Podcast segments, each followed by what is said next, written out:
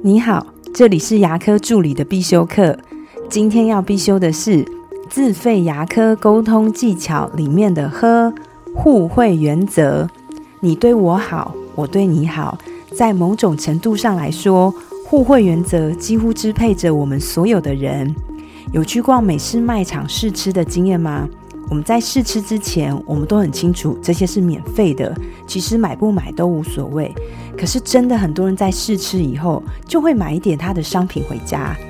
在诊所，如果有医师常常请我们助理喝饮料，我们在跟他的时候，心里就会想说：哇，我喝了他那么多的饮料，那是不是跟他的时候，我要再用心一点，我要再仔细一点？就是这种感觉。由于别人对我们做了某些事情，我们会感到有责任，会再回去为他做点什么。像这样的例子，在我们生活跟工作上比比皆是。这并不是人类的天性，而是来自儿童时期形成的一种制约反射的结果，到现在都很难被推翻。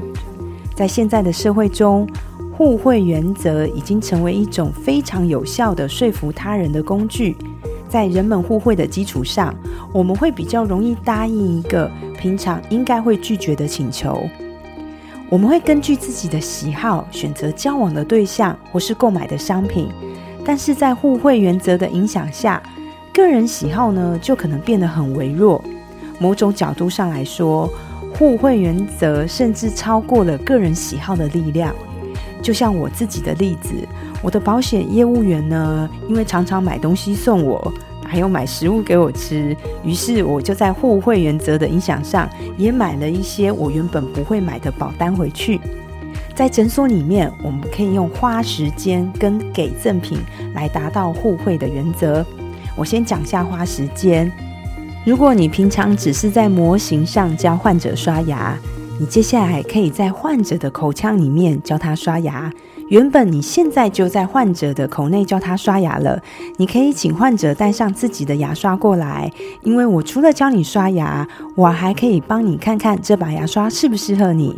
如果不是的话，我可以为你挑选一把适合你现在口腔状况的牙刷。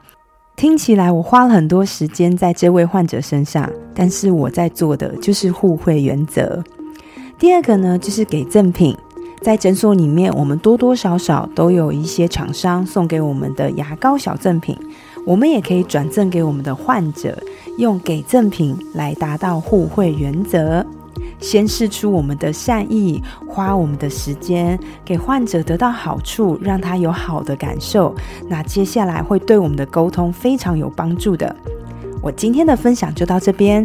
如果你觉得今天的内容对你有帮助的话，请帮我下载下来，或是分享出去，让更多人听得到。如果你对牙科管理、自费咨询、助理的培训有任何的问题，也欢迎你留言给我，或者是在龙语牙体技术所的粉丝专业也可以找到我。我们下次再见了，拜拜。